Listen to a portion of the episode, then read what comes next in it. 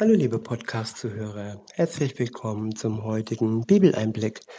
Schön, dass ihr wieder dabei seid. Heute habe ich für euch ein Kapitel aus dem Lukas-Evangelium. Es ist das neunte Kapitel und ich benutze wieder die Übersetzung Das Buch von Roland Werner. Ab Vers 1 heißt es, dann versammelte Jesus seine zwölf Gefährten um sich und übertrug ihnen Kraft und Autorität über alle Arten von gegengöttliche, gegengöttlichen Mächten und auch die Fähigkeit, Krankheiten zu heilen. Damit schickte er sie los mit dem Auftrag, die gute Herrschaft Gottes öffentlich anzukündigen und die Kranken gesund zu machen. Er sagte zu ihnen, nehmt nichts mit auf den Weg, keinen Stock, keine Tragetasche, kein Brot und kein Geld und auch keine Kleidung zum Wechseln. Wenn ihr in ein Gebäude hineingeht, dann bleibt dort auch, bis ihr wieder von dieser Ortschaft weiterzieht. Jesus hat und tut das auch heute noch seine Gefährten ähm, losgeschickt, in die Welt geschickt, um seine Botschaft weiter zu verbreiten. Und das ist heute mehr denn je, mehr denn je nötig, denn wenn man sich die Kirchenaustritte an, ansieht, dann habe ich gelesen, im Jahre 2022 äh, sind die Christen, zumindest die, welche laut ähm, Kirchenmitgliedschaft ähm, noch vorhanden sind, in der Minderheit. Und ich denke mir mal, dass der Islam, da gehe ich fast davon aus, dann schon schneller wie gedacht die Mehrheit ähm, ausmacht. Und so, so steht es auch in der Bibel, dass der, dass der Weg immer breiter wird für all die, die nicht an Jesus glauben. Und der Weg in den Himmel zu Gott wird immer schmaler für die, die ähm, ja, an Jesus glauben. Nichtsdestotrotz ist es der einzige Weg und ähm, nur wer diesen Weg wählt, der wird auch zum Ziel kommen. Alles andere sind Sackgassen, alles andere sind Schluchten, die nur einen tiefen Fall am Ende ja, als Ergebnis des Lebens haben. Weiter heißt es, da wo sie auch keinen, wo sie euch keinen freundlichen Empfang bereiten, geht weiter, geht wieder aus der Stadt hinaus und schüttelt selbst den Staub von euren Füßen. Diese Handlung sollt ihr ihnen ganz deutlich zeigen, was, was hier auf dem Spiel steht. Diese Handlung soll ihnen ganz deutlich zeigen, was hier auf dem Spiel steht. Da machten sich seine Schüler auf den Weg und durchzogen alle Ortschaften. Sie sprachen von Gottes befreiender Botschaft und heilten Kranke überall, wo sie hinkamen.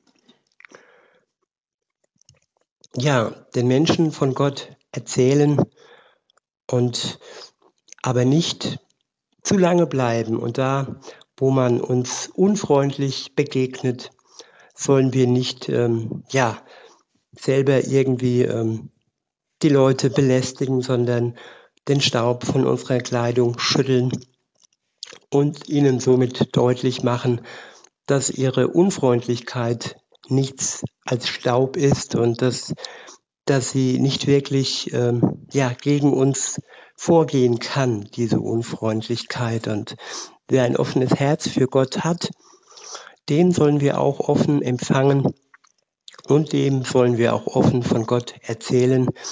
Wer dies aber nicht möchte, dem, den sollen wir nicht ähm, sozusagen zwangsbekehren. Jeder Glaube ist freiwillig und jeder Glaube sollte wirklich vom Herzen ausgehen. Ich habe mal von einem gehört, der mit Angst bekehrt wurde. Solche Sprüche wie, ja, willst du in den Himmel oder willst du in die Hölle? Ja, man sollte den Menschen nicht mit der Angst kommen. die Angst ist heutzutage eh das Mittel, um alles durchzusetzen. Und ähm, naja, man muss sich nur die Gesellschaft heute anschauen. Da ist doch die Angst sehr, sehr groß im Mittelpunkt. Und da sollten wir entgegenhalten die Gnade und die Freude. Und da, wo die Liebe Gottes ist, da hat die Angst keinen Platz. Der nächste Abschnitt ist überschrieben mit Herodes und Jesus. Ab Vers 7 heißt es, der Provinzkönig Herodes hörte von all diesen Geschehnissen, aber er wusste nicht, wie er sie einschätzen sollte. Denn einige Leute sagten, dass Johannes wieder vom Tod auferweckt worden war. Manche meinten, dass der Prophet Elia erschienen sei und noch andere vermuteten, einer von den Propheten aus alten Zeiten sei wieder auferstanden. Dazu sagte Herodes, den Johannes habe ich enthaupten lassen. Doch wer ist dann dieser Mann, über den ich solche Dinge höre? Deshalb wollte er Jesus unbedingt persönlich zu Gesicht bekommen. Der nächste Abschnitt ist überschrieben mit Gebt, gebt ihr ihnen zu essen. Als die Ausgesandten wieder zu Jesus zurückkehrten, berichteten sie ihm alles, was sie getan hatten. Jesus empfing sie und zog sich mit ihnen zu einem Ort namens Bethsaida zurück. Doch die Menschenmenge wusste, wo er war und kam hinter ihm her. Da hieß Jesus sie willkommen. Er sprach mit ihnen über Gottes neue Wirklichkeit und machte sie gesund die Heilung machte sie gesund, machte die gesund, die Heilung brauchten. Als es langsam Abend wurde, kamen die zwölf Jesus-Schüler zu ihm mit dem Vorschlag, schickt die Menschenmenge fort, dann können sie zu den Bauernhöfen im Umkreis gehen und dort Brot kaufen und auch eine Möglichkeit zur Übernachtung finden. Denn wir sind schließlich in einer völlig einsamen Gegend. Doch Jesus antwortete ihnen, Gebt ihr ihnen etwas zu essen? Ja, das sind ähm, egoistische und rationelle Gedanken. Die Jünger Jesu wollten da die Menschen wegschicken, sie sollen sich Brot kaufen bei den umliegenden ähm, Bauernhöfen. Und ja, das ist kurz gedacht und Jesus schaut tief, Jesus schaut mit dem Herzen und er sagt ja, gebt ihnen zu essen. Und da waren die Jünger erstmal baff. Die haben dann gesagt, ja, wir haben hier nicht mehr als fünf Brote und zwei Fische. Oder meinst du, wir sollen losgehen und Nahrung für diese ganze Volksmenge einkaufen? Es waren dort ungefähr 5000 Männer zugegen. Jesus sagte zu seinen Schülern, setzt sie in Gruppen von ungefähr 50 hin. Das taten sie, sodass alle einen Platz fanden. Da nahm Jesus die fünf Brote und die zwei Fische in die Hand. Er schaute nach oben zum Himmel und sprach das Dankgebet darüber. Dann brach er sie in Stücke und gab sie, einen, sie seinen Schülern, die sie an die Volksmenge weitergeben sollten. Alle aßen und wurden satt. Das, was übrig blieb, wurde eingesammelt, zwölf Körbe voll. Jesus tut Wunder und diese Wunder übersteigen unser Vermögen, unser, unser Begreifen. Und ähm, Gott ist der Schöpfer der Welt und Jesus war seit Anbeginn der Welt mit dabei. Und äh, wenn er Wunder tut, dann können wir nur dastehen und staunen. Und so haben das wohl auch die Jünger damals getan, als Jesus das Brot und die Fische vermehrte und an die 5000 Menschen satt machte. Und am Ende war sogar noch was übrig. Und ja, das ist dann wirklich wieder auch ein Vertrauensschritt für uns, dass wir nicht uns hinstellen und sagen, ja, wir können das nicht rational begreifen Und weil wir es nicht rational begreifen können, ist es ein Märchenbuch. Nein, die Welt ist undurchschaubar und auch die Wissenschaft, auch die Medizin hat noch lange nicht alles durchschaut. Das Wunderwerk Mensch, das Wunderwerk Schöpfung steckt voller Wunder und ja, es gab viele Heilungen und viele, ja, die einen sagen Selbstheilungen, aber am Ende war es Gott, der heilt und der auch heute noch heilt. Und wir können einfach nur staunend vor ihm stehen und Danke sagen für das, was er auch heute noch tut. Der nächste Abschnitt ist überschrieben mit Wer ist Jesus? Ab Vers, ab Vers 18 heißt es, ein anderes Mal war Jesus allein, um zu beten. Da traten seine Gefährten zu ihm. Er fragte sie, was sagen die Leute über mich? Für wen halten sie mich? Sie gaben ihm die Antwort, sie halten dich für Johannes, den Täufer, andere für Elia und noch andere meinen, einer von den Propheten der Vorzeit sei wieder auferstanden. Da fragte Jesus sie, und ihr, für wen haltet ihr mich? Das ist eine interessante Frage, die Jesus seinen Jüngern gestellt hat und die Jesus auch heute alle Menschen auf der Welt stellt. Ein Moslem würde antworten, Jesus, das war ein Prophet von vielen. Jesus ist gestorben und ist nicht auferstanden. Jesus ist nicht Gottes Sohn. Und ja, das ist die, die Meinung der Moslems. Und ähm, dann gibt es ganz verschiedene Gruppen. Jede Gruppe sieht in Jesus jemand anderen. Und ähm, so war es auch damals zu der Zeit, wo Jesus auf der Welt noch sichtbar unterwegs war. Und ähm, auch bei seinen Jüngern gab es da Unterschiede. Ich will jetzt mal nur eine, einen Menschen rausnehmen, und zwar Judas. Judas äh, hat nicht allzu viel in Jesus gesehen. Er hat ihn verraten am Ende für ein paar Geldstücke hat dann zwar eingesehen, was er getan hat, als es zu, zu spät war und ist unter dieser Last zerbrochen und hat sich dann das Leben genommen, als er erkannt hat, was er da getan hat, seinen Freund, seinen Herrn, seinen Lehrer zu verraten. Aber er hat eben für sich etwas Bestimmtes in Jesus gesehen und hat sich einreden lassen, dass Jesus ähm, ja jemand ist, den man verraten soll.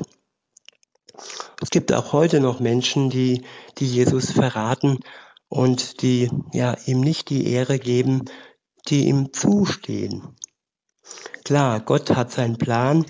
Er hat seinen Plan durchgeführt, damals mit oder ohne Judas. Und am Ende war Judas sogar ein Bestandteil des Planes Gottes. Auch wenn das, was er tat, ja nichts ist, wofür man wirklich stolz sein kann. Aber jetzt zurück zur Frage, die Jesus seinen Jünger gestellt hat und auch uns heute noch stellt. Er fragt jetzt zum Beispiel dich, lieber Zuhörer, und du, für wen hältst du mich? Jesus fragte seine Jünger, und ihr, für wen haltet ihr mich? Weiter heißt es, da gab Petrus ihm die Antwort, du bist der von Gott gesandte Messias. Man könnte auch sagen, du bist der von Gott gesandte Retter. Das ist schon mal wirklich, ich sage mal, zu 90 Prozent oder vielleicht sogar mehr die Wahrheit. Das würde ein, ein Moslem zum Beispiel ablehnen, diese Aussage. Aber Jesus ist nicht nur der Messias, der Retter, Jesus ist auch Gottes Sohn.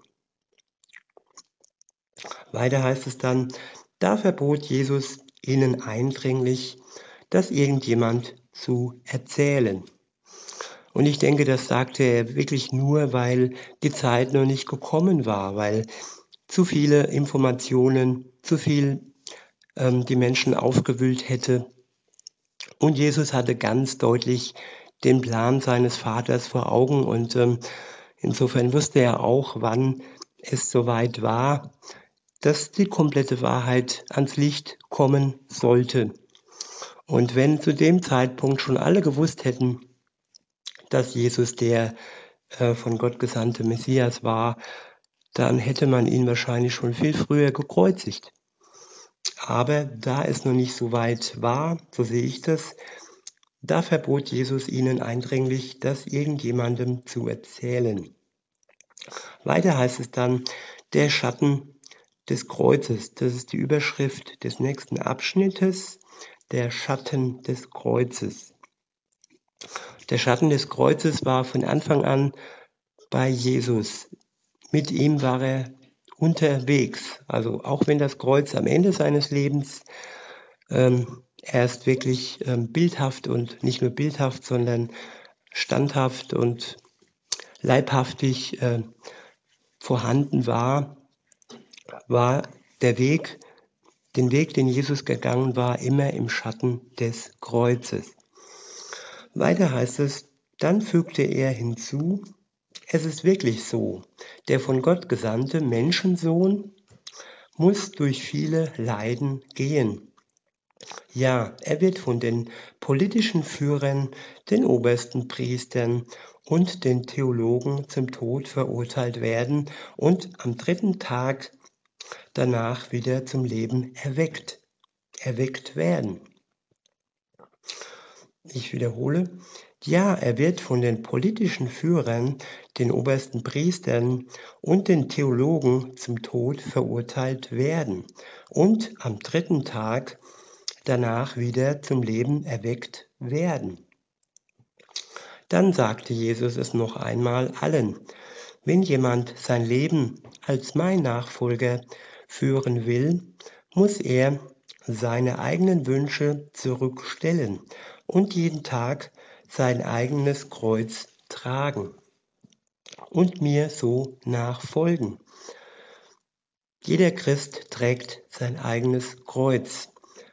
Jeder Christ hat den Schatten des Kreuzes von Anbeginn seines Christseins bei sich. Manchmal spürt man sein Kreuz schwerer, manchmal spürt man es weniger schwer, aber auch hier ist der Schatten immer mit uns, bis wir am Ende unseres Lebens genauso ähm, zu Tode kommen wie jeder andere Mensch und wie Jesus auch. Jesus alleine jedoch starb für uns und er alleine hat uns die Last des Kreuzes abgenommen. Er hat ja den Tod für uns besiegt durch seine Tat am Kreuz.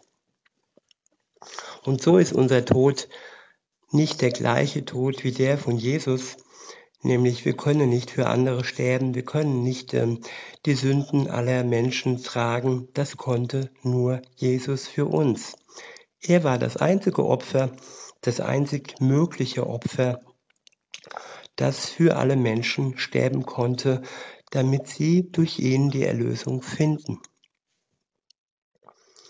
Weiter heißt es, Wer aber für mich sein eigenes Leben hingibt, der wird es bewahren.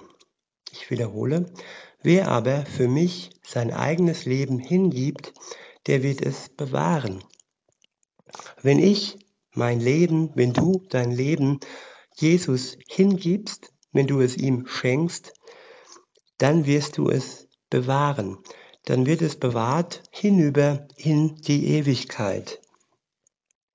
Wenn du aber versuchst, dein Leben in Gänsefüßchen zu schützen, es an dich zu klammern und es einfach nur zu genießen und äh, auf Kosten anderer, ja, dein Leben in Spaß und in Partylaune ähm, führst, ähm, wirst du es verlieren.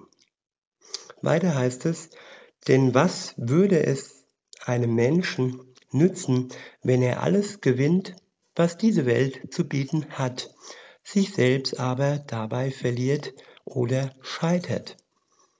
Ich wiederhole, denn was würde es einem Menschen nützen, wenn er alles gewinnt, was diese Welt zu bieten hat, sich selbst aber dabei verliert oder schadet? Ja, die Welt hat viel Spaß zu bieten, die Welt hat viel Party, viel ähm, Konsum, viel Statussymbole ähm, zu bieten. Aber wer sich dabei verliert oder wer sich dabei selbst oder anderen und anderen schadet, der hat am Ende nur einen Verlust zu verzeichnen und verliert sein Leben und hat keinen Gewinn für die Ewigkeit. Weiter heißt es, wer sich meinetwegen und wegen dieser meiner Aussagen schämt, von dem wird sich der Menschensohn abwenden, wenn er in seinem überwältigenden Glanz und dem herrlichen Lichtglanz seines Vaters und dem der heiligen Himmelsengel kommen wird. Ich wiederhole, wer sich meinetwegen und wegen dieser meiner Aussagen schämt, von dem wird sich der Menschensohn auch abwenden, wenn er in seinem überwältigenden Glanz und dem herrlichen Lichtglanz seines Vaters und dem heiligen Himmelsengeln kommen wird. Wer sich Gott schämt, wer sich Gott für das schämt, für das schämt, was Jesus gesagt hat, ja, dem wird Gott, von dem wird Gott sich abwenden. Und wenn Jesus dann wiederkommt im Lichtglanz des Vaters und im, im Lichtglanz der heiligen Himmelsengel, dann wird er alleine dastehen und vor dem Gericht nicht geschützt sein. Deshalb möchte ich mich meines Glaubens und dessen, was Jesus mir anvertraut hat, nicht schämen. Im Gegenteil, es soll meine Ehre sein, es soll mein Ruhm sein. Ich möchte stolz darauf sein, nicht auf meine Werke, sondern auf das, was Jesus für mich getan hat und für die Liebe, die er für mich ähm, ja empfindet. Der nächste Abschnitt ist überschrieben mit Jesus, Mose und Elia. Was ich jetzt sage, ist die ganze Wahrheit. Einige von denen, die jetzt hier bei mir sind, werden noch vor ihrem Tod die neue Wirklichkeit Gottes ganz hautnah erfahren. Seit dieser Aussage waren noch nicht einmal acht Tage vergangen, da stieg Jesus auf den Berg, um dort zu beten. Dabei nahm er Petrus, Johannes, Jakobus mit. Während er betete, geschah es. Sein Aussehen veränderte sich vollkommen. Seine Kleidung wurde ganz weiß und begann zu leuchten. Plötzlich waren da zwei Männer, die sprachen mit Jesus. Das waren Mose und Elia. Auch sie waren ganz vom Glanz Gottes umgeben. Sie sprachen darüber, was am Ende mit Jesus in Jerusalem geschehen würde. Petrus und die, die mit ihm zusammen da waren, wurden vom Schlaf überwältigt. Als sie sich wieder aufrichteten, sahen sie den wunderbaren Glanz von Jesus und auch die beiden Männer, die zusammen mit ihm dort standen. Als die sich gerade entfernten, entfernen wollten, sagte Petrus zu Jesus, Meister, das ist doch gut für uns, hier zu sein. Wir können drei Hütten aufbauen, eine für dich, eine für Mose und eine für Elia. Dabei wusste er gar nicht wirklich, was er sagte. Ja, Jesus hat seinen Jüngern da einen kleinen Einblick gegeben, wie es sein wird, wenn Jesus wieder zurückkommt auf die Erde. Ja, dieser Lichtglanz war für die Jünger zu dem Zeitpunkt schon zu sehen. Der Lichtglanz Gottes. Und dieses, diesen Glanz wollten seine Jünger festhalten, indem sie drei Hütten bauen wollten und diesen Zustand, der nur ja als Preview sozusagen gedacht war und nicht als äh, dauerhafte Gegenwart, sondern mehr als ein Blick in die Zukunft gedacht war. Diesen Zustand wollten sie festhalten und ja, egoistisch wie die Menschen manchmal sind, die ein Gefühl, ein Glücks Glücksmoment nicht loslassen möchten. Ähm, so waren auch sie, aber Jesus hat ihnen dann doch eine Belehrung gegeben und gezeigt, dass das nicht von Dauer war. Der nächste Abschnitt ist überschrieben mit Jesus allein. Ab Vers 34 heißt es, während Petrus noch redete, kam eine Wolke über sie und schloss sie ganz ein. Furcht erfasste sie, während sie so in die Wolke hineinkamen. Da ertönte eine Stimme in der Wolke. Sie sagte, dieser ist mein von mir auserwählter Sohn. Ich wiederhole, da ertönte eine Stimme in der Wolke, sie sagte, dieser ist mein von mir auserwählter Sohn. Ihm sollt ihr genau zuhören.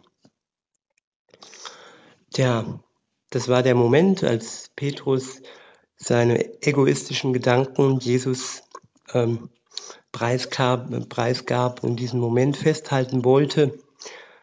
Und dann hat Gott, der Vater, eine Wolke gesandt. Und diese Wolke hat den Jüngern Angst gemacht, Furcht. Sie hat sie äh, mit Furcht, ja, sie hat, hat sie fürchten gelernt.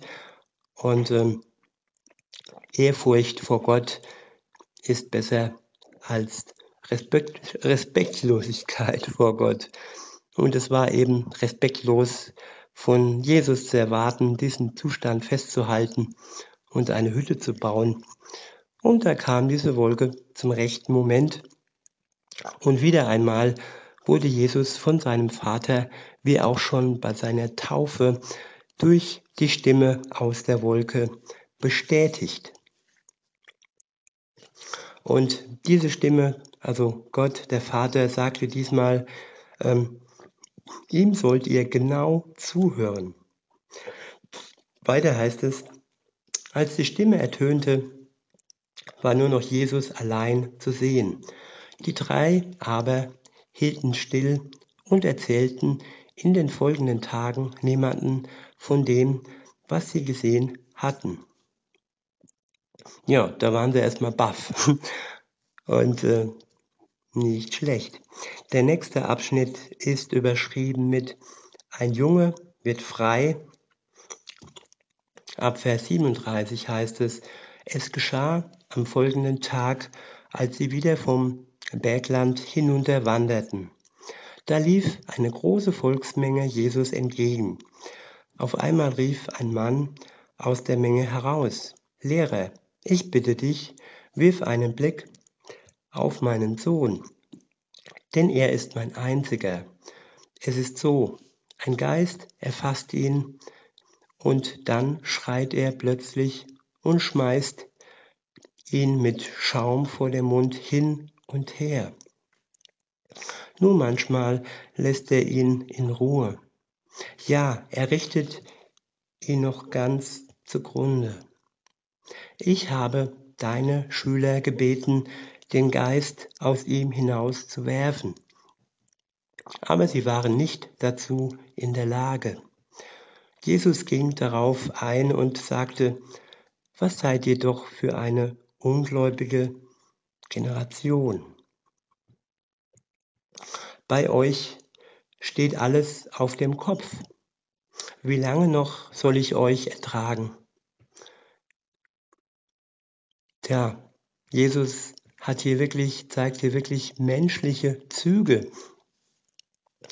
Es war der Sohn Gottes, es war der Menschensohn, er war leibhaftig in Fleisch und Blut, er zeigte Trauer, er zeigte Zorn im Tempel, als er all die Geldwechsler hinausgeworfen hat. Und er zeigte hier auch eine Spur von Ungeduld, aber es war nur eine Spur, als er sagte, wie lange noch soll ich euch ertragen? Ja, das, Jesus wird ja auch als Lehrer bezeichnet. Und wenn man sich so die Lehrer in der Welt anschaut, sie können wahrscheinlich auch manchmal dieses Lied singen, wie lange soll ich euch noch ertragen? Wie oft habe ich euch schon erklärt, wie dies oder jenes zu verstehen ist, wie man dies oder jenes angehen soll? Habt ihr mir überhaupt zugehört? Wo ist euer Verständnis? Und ja, Jesus hat sich wohl genauso in dem Moment gefühlt. Und nun ja, es war nur ein kurzer Moment. Er hat sich Luft gemacht, sag ich mal. Und dann sagte er dann zu dem Vater, bring deinen Sohn hierher zu mir. Während sein Vater ihn gerade zu Jesus brachte, ergriff der dämonische Geist den Jungen und warf ihn auf den Boden.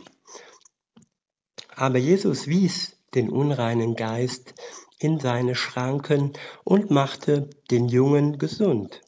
So gab er ihn wieder seinem Vater zurück.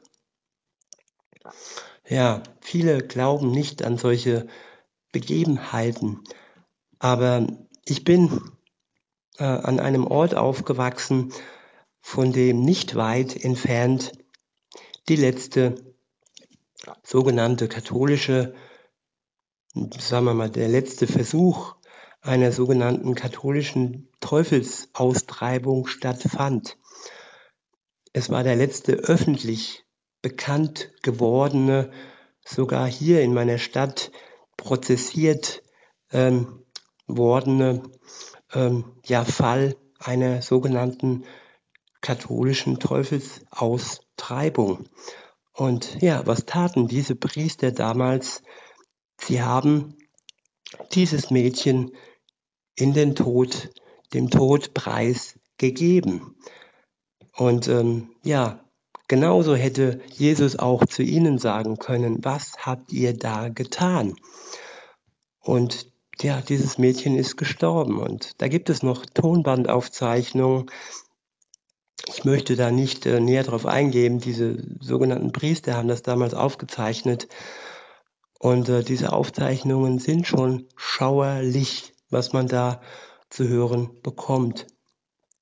Insofern denke ich, ist das schon existent, was hier berichtet wird. Und wenn der Mensch, ähm, ich denke, hauptsächlich geht es darum, dass man ein Tor öffnet. Ein, ein Mensch wird nicht einfach so von einem unreinen Geist befallen. Da muss vorher was passieren. Und ähm, ich denke nicht, dass das so leicht funktioniert und dass Gott schon den Mensch schützt, dass wir unter einem Schutz stehen vor solchen unreinen Geistern.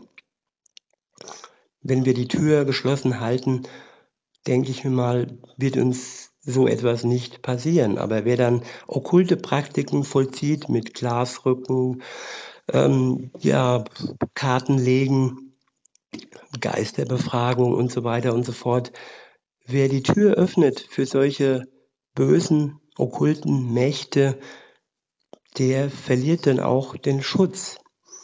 Insofern eine kleine Warnung und eine kleine ja, zur Vorsicht, dass man wirklich ähm, diese Türen nicht öffnet. Und wenn man sie geöffnet hat, dann sollte man sich wirklich der Kraft Gottes in die Kraft Gottes stellen und es so zulassen, wie Jesus es jetzt hier tut. Ich lese weiter.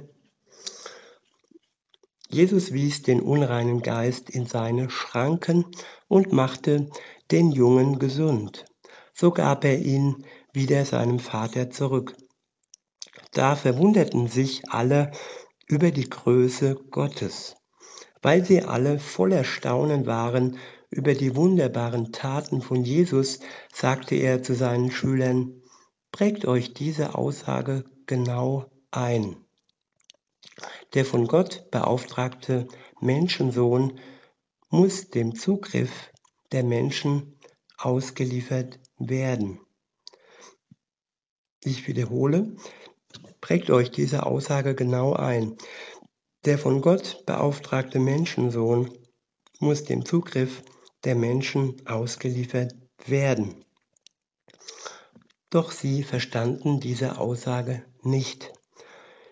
Gut, am Ende der Zeit, an, am Ende der Lebenszeit ähm, Jesu wurde er dem Zugriff der Menschen ausgeliefert, angefangen durch den Verrat von Judas und als dann die Soldaten kamen, Jesus abführten und er am Kreuz hingerichtet wurde.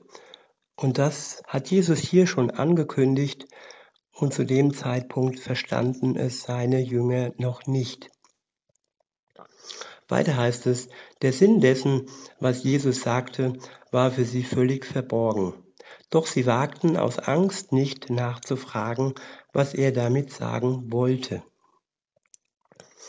Wer ist wirklich wichtig? Das ist die Überschrift des nächsten Abschnittes. Ab Vers 46 heißt es, unter ihnen entstand eine Diskussion über die Frage, wer von ihnen der bedeutendste wäre. Jesus wusste, was sie in ihrem Herzen bewegten, nahm ein Kind und stellte es neben sich. Dann sagte er zu ihnen, wenn einer dieses Kind willkommen heißt, weil er in meinem Namen handeln will, dann heißt er mich willkommen.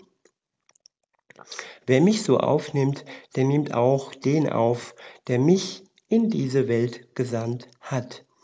Wer unter euch der unbedeutendste ist, der ist in Wirklichkeit ganz bedeutend.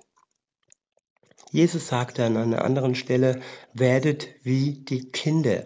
Das heißt nicht werdet kindisch, sondern es heißt werdet kindlich, vertraut wie Kinder ihren Eltern vertrauen, solange sie noch dieses Urvertrauen haben. Viele behalten das, einigen wird es genommen, aber ja, werdet wie die Kinder.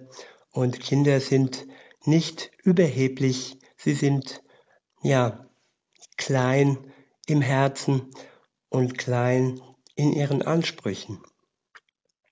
Weiter heißt es, wer unter euch der unbedeutendste ist, der ist in Wirklichkeit ganz bedeutend. Darauf sprach Johannes ihn an, Meister, wir kennen jemand, der in deinem Namen Menschen von Dämonen befreit. Das haben wir ihm verboten, denn er hat sich uns, deinen Nachfolgern, nicht angeschlossen. Da sagte Jesus zu ihnen, verbietet es ihm nicht, denn wer nicht gegen euch ist, der ist für euch. Ja, das sind verschiedene Gruppierungen, die gab es wohl auch damals schon. Und ähm, wer sich der Gruppe der Jünger Jesu nicht angeschlossen hat, wer aber nicht gegen sie war, ähm, der ist für sie gewesen. Also ja, wer im Namen Jesus Dämonen austreibt, der ist im Namen Jesus unterwegs. Und wer nicht gegen Jesus ist, der ist für alle Christen. Insofern sollte, sollten diese Streitereien aufhören, dass verschiedene, verschiedene Gruppierungen sich gegenseitig äh, schlecht machen, äh, weil sie freikirchlich sind, weil sie landeskirchlich sind. Und ähm, ja, wir sollten die Einheit sehen, die Einheit in Jesus, und ähm, das sollte uns verbinden. Der nächste Abschnitt ist überschrieben mit Feuer vom Himmel. In Vers 51 heißt es, als sich der Zeitpunkt näherte, an dem Jesus wieder bei Gott aufgenommen werden sollte, richtete er sich ganz nach Jerusalem aus und machte sich auf den Weg dorthin. Ich wiederhole, als sich der Zeitpunkt näherte, an dem Jesus wieder bei Gott aufgenommen werden sollte, richtete er sich ganz nach Jerusalem aus und machte sich auf den Weg dorthin. Jerusalem ist das Herz der Welt. Jesus richtet sich aus nach dem Herz der Welt. Von dort kam er, von dort ging er und dort wird er wieder kommen. umzurichten die Lebenden und die Toten. Es ist ein wunderbarer Ort und wer die Möglichkeit hat, wenn es dann irgendwann wieder möglich ist, dorthin zu reisen, zumindest unter diesen Umständen, ja, wer die Möglichkeit hat, finanziell und so weiter, der sollte doch die Möglichkeit nutzen, diesen Ort einmal kennenzulernen. Weiter heißt es, dabei schickte er Boten voraus, die liefen, die liefen los und kamen in ein Dorf, in dem Samaritaner wohnten. Dort wollten sie alles für ihn vorbereiten. Doch die Leute in, diesen Ort, in dieser Ortschaft wollten ihn nicht aufnehmen, weil er auf dem Weg nach Jerusalem war. Als das seine Schüler Jakob, Jakobus und Johannes sahen, sagten sie, Herr, willst du, dass wir sagen, Feuer soll vom Himmel herabkommen und sie vernichten? Ich muss immer wieder drüber lachen, wie, wie, wie, wie, ja, wie kleingläubig und wie engstirnig doch die Menschen sind. Und, äh, aber auch wie machtorientiert und ja, seine Jünger haben gesehen, wie, wie Jesus mächtig war. Und ja, klar, er hätte es tun können, aber er antwortete dann, doch Jesus drehte sich zu ihnen um und wies sie zurecht. Dann wandert, wanderten sie zu einem anderen Ort. Der letzte Abschnitt ist überschrieben mit Jesus nachfolgen. Ab Vers 57 heißt es, während sie so auf dem Weg waren, sagte ein Mann zu Jesus, ich werde dir folgen, ganz egal, wo du hingehst. Da sagte Jesus zu ihm, die Füchse haben ihre Fuchsbauten und die Vögel, die unter dem Himmel fliegen, ihre Nester. Aber der von Gott beauftragte Menschensohn hat noch nicht einmal einen festen Ort, wo er sich zum Schlafen hinlegen kann. Einem anderen Mann sagte Jesus, schließ, schließ dich mir an. Doch der antwortete, Herr, erlaube mir bitte zuerst, dass ich so lange warte, bis mein Vater gestorben ist. Jesus erwiderte ihm, lass doch die Toten ihre Toten beerdigen. Aber du, geh los und erzähle überall von Gottes Herrschaft, von seiner neuen Wirklichkeit. Es gibt Ausreden, es gibt Bindung an Orte, Heimaten, die man nicht loslassen will. Es gibt Vorhaben, die man noch plant, zum Beispiel seinen Vater zu begraben. Wer nicht frei im Herzen ist, egal was es ist, es kann auch Geld sein, von dem man sich nicht trennen kann. Wer nicht wirklich frei ist für Jesus, der wird Jesus nicht nachfolgen können. Weiter heißt es in Vers 61, noch ein anderer Mann sagte, ich werde dir auf jeden Fall nachfolgen, Herr. Vorher aber will ich in meine Heimat zurückkehren und mich ordentlich von denen verabschieden, die zu meiner Familie gehören. Jesus sagte zu ihm, keiner, der einmal den Pflug fest ergriffen hat und dann zurückblickt, ist geeignet für die neue Wirklichkeit Gottes. Ja, zurückblicken. Es gibt keinen Weg zurück. Es gibt nur einen Weg voran. Und wer sich entscheidet für Jesus, der sollte den Blick nach vorne richten und sich seinen Weg von Jesus zeigen lassen. In diesem Sinne wünsche ich uns allen noch einen schönen Tag und sag bis denne.